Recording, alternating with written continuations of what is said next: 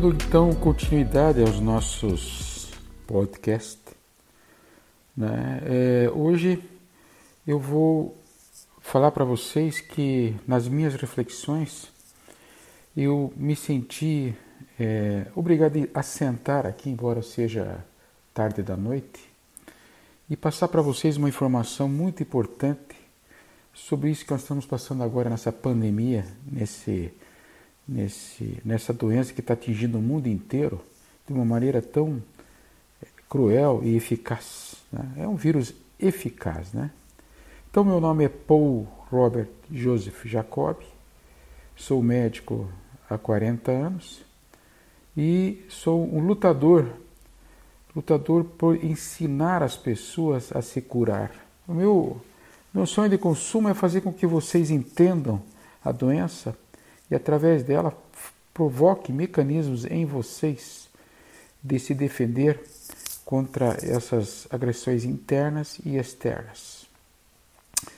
A gente, lógico, eh, eu tenho um consultório, atendo meus pacientes lá e faço tudo o que é complemento para fazer com que as pessoas saiam desses quadros patológicos. Isso vai desde é, trabalhar o pensamento delas através de escutá-los, né? que é uma coisa dentro da medicina indiana, da, da yoga, da, da, da Kundalini Yoga, no caso eu faço ela, eu executo ela. Então, eu escuto, chamado o ato de sunier, escutar o outro.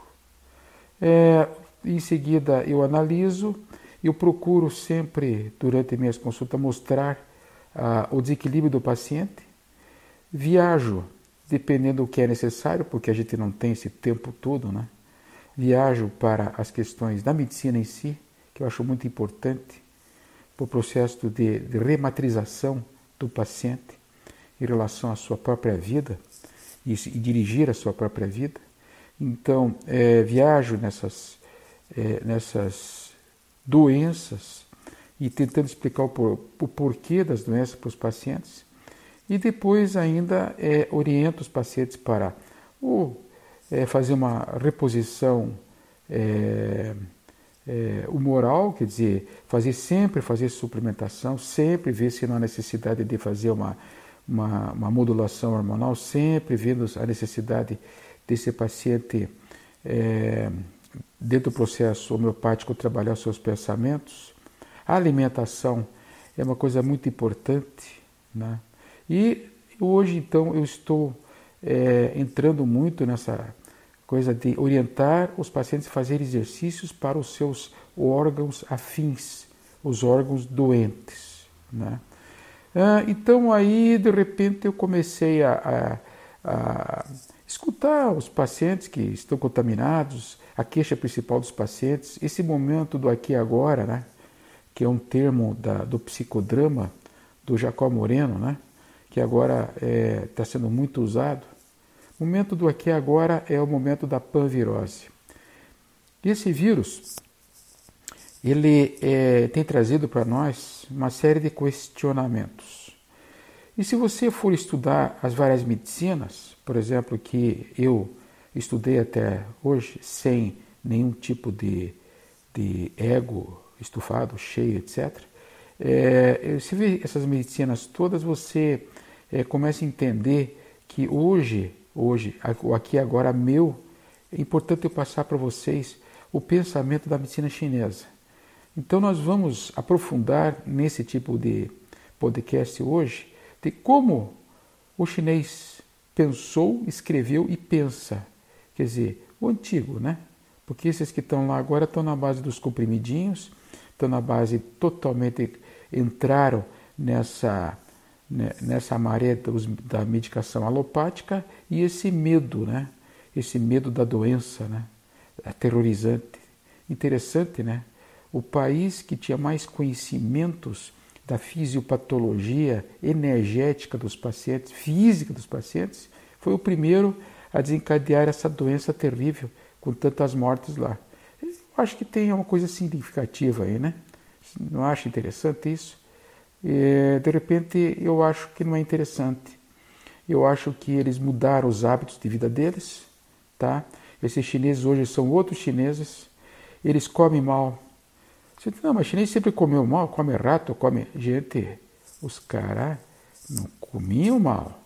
Lá vem a macrobiótica. Lá vem o entendimento de que você tem que mastigar os alimentos. Lá vem o entendimento que você tem que distribuir esses alimentos de acordo com a estação do ano. Lá vem os conhecimentos de que você, fazendo isso, você vai respeitar o seu baço pâncreas e o seu estômago, que é o nosso enfoque hoje aqui. O coronavírus, ele não é uma doença do pulmão. O pulmão é uma consequência. Ele não é uma doença é, relacionada com, com a questão vascular. É uma consequência. Ele não é uma doença que faz com que os pacientes é, fiquem em posições de, de cubo ventral, de cubo dorsal à toa. É uma consequência. Então, o que, que eu pretendo fazer com vocês hoje aqui? Dessas medicinas todas aí que eu humildemente é, estudei e, e, consigo hoje fazer uma leitura não, ah, vamos dizer assim, é, é, horizontalizada, né? desculpe, não verticalizada, mas sim é, horizontalizada. Então, vendo esse panorama dessa doença de em cima, eu vou falar um pouquinho para vocês desse baço pâncreas. E daí vocês vão entender por que, que eu estou falando isso. Tá? Esse baço pâncreas, primeiro, na medicina oficial, não é considerado um órgão de doença.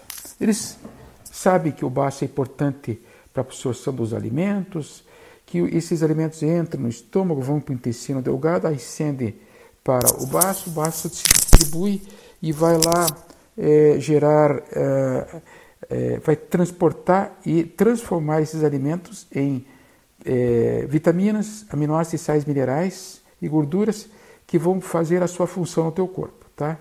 Aí tem toda uma dinâmica que eu não vou entrar aqui e o que importa para vocês que toda essa dinâmica ela nos faz ver que esse baço pâncreas, ele, o alimento, ele tem que ser separado, como vocês comem, em porcaria e não porcaria, tá? O alimento pode ser, tem que ser refinado e não refinado. Não é, não é comida, não é hidrato de carbono refinado. Estou falando o alimento em si. Para ele ser aproveitado, ele tem que ser mastigado pela amilase bucal, bem mastigado, bem mastigadozinho, né? O excesso, tá? Do alimento refinado eh, vai aos tendões cujo órgão quem cuida é o fígado. Tudo bem, calma, não fiquem nervosos, tá? O parte dele, desse alimento, também a parte refinada, boa, tá? Vai para fazer a distribuição da energia vital do paciente. E quando tem excesso, vai para os vasos sanguíneos, tá? Parte desses alimentos também vai fazer a nutrição da energia do pulmão. Vocês vejam que o tempo inteiro aqui eu falo, porque é medicina chinesa, em energia. Os alopatas não acreditam e não trabalham assim. Tudo bem, já existe aqui uma comparação. Né? É, não vou ficar defendendo um, um outro outro nesse momento, mas eu queria que vocês entendessem como é que funciona o mecanismo desse baço pâncreas no organismo para vocês entenderem como é que foi parar no coronavírus. O objetivo aqui é dizer o seguinte: de todas as medicinas, a que melhor explica é a medicina chinesa. Tá? Então, na sequência do nosso raciocínio, quando você tem uma função alterada do baço pâncreas, o sintoma dos quadros agudos mais que mais chama atenção é que essa pessoa vai ter diarreia ou vai ter muita distensão abdominal. Tá? Essa distensão abdominal vem por uma má digestão. Então, ah, isso aí tem no corona, doutor. O meu vizinho começou com essa história e depois foi parar na UTI. É o coronavírus. Então está ele atacando o baço pâncreas, né? incapacitando as pessoas de fazer um processo digestivo.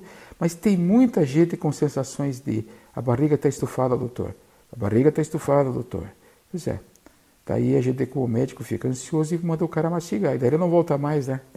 Oh, sabe o que eu chego a falar no consultório? Eu digo assim: você pega um pão integral, deixa ele ficar meio passadinho, só deixa mofar. E você fica mastigando ele, mas não deixa ninguém perceber, ele vai pensar que o problema agora é o, é, é o coronavírus porque não está deixando você comprar um pão é, é, fresco, macio, cheio de glúten. Não. O pão velho você vai mastigar, vai produzir as enzimas abdominais é, que só são produzidas na boca e vai lá para o seu estômago e vai, vai fazer o refinamento dessa distensão abdominal. Tá? Aí o que acontece? Quando você não tem esse processo normal, tá? você tem uma absorção dos, dos impuros, dos alimentos que estão impuros, que deveriam ser jogados para o intestino grosso para fazer a lavagem dessas porcariadas todas, e vai atacar quem? A sua pele.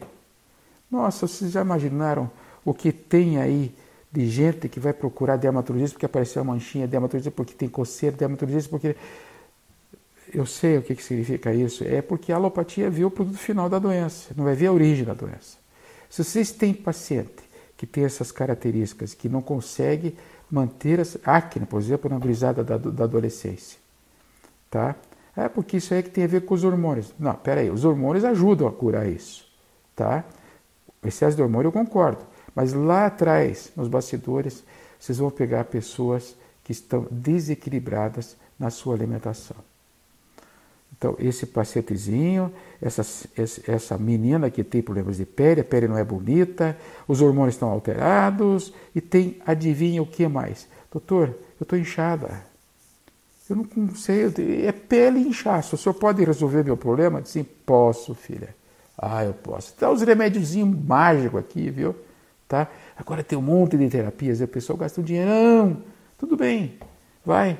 Basicamente, inchaço pele ruim, cansaço, fraqueza, é sintomas que esse baço pâncreas não está conseguindo separar os alimentos que são nutritivos e que entram pelo estômago, tá?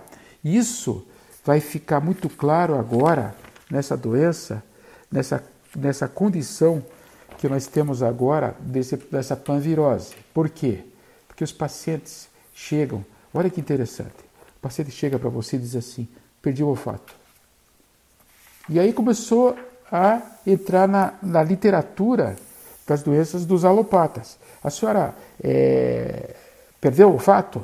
Doutor, total. E ainda não voltou. Eu tive, eu tive o, o, o, corona faz quatro ou cinco meses e o meu, meu nariz aí não está funcionando mais. E também perdi o gosto dos alimentos.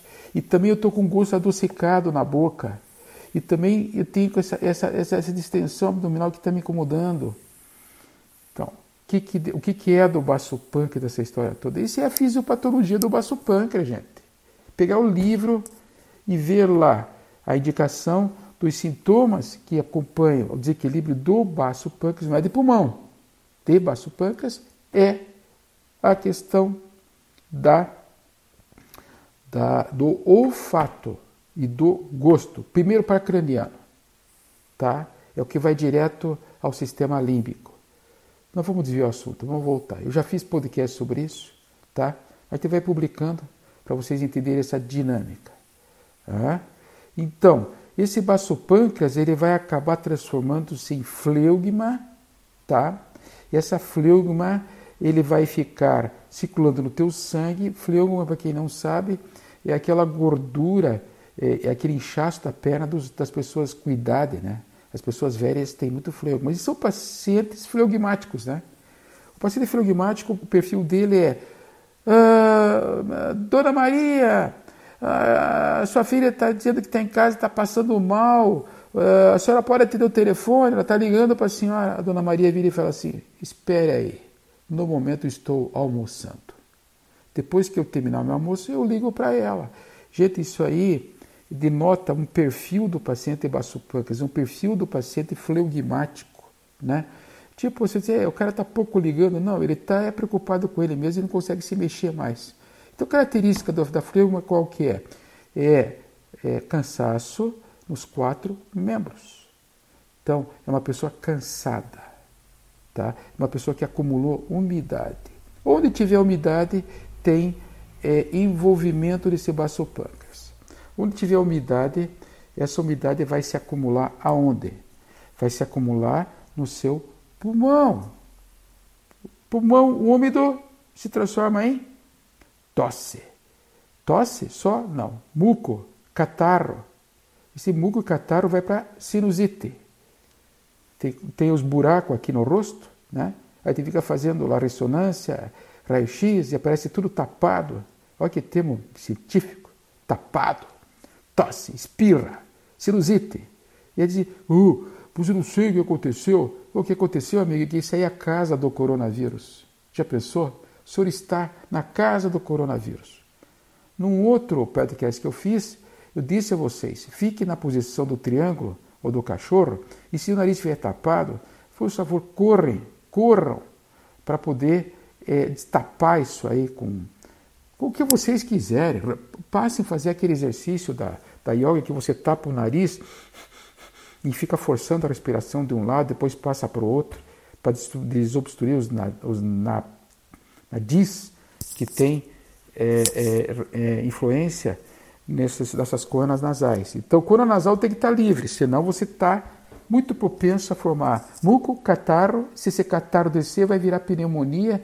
E aí, gente, aparece lá na ressonância aquelas lesõezinhas em vidro fosco, que não deixa de ser uma mucosidade que se estabeleceu, que está fazendo com que esse pulmão perca a sua função.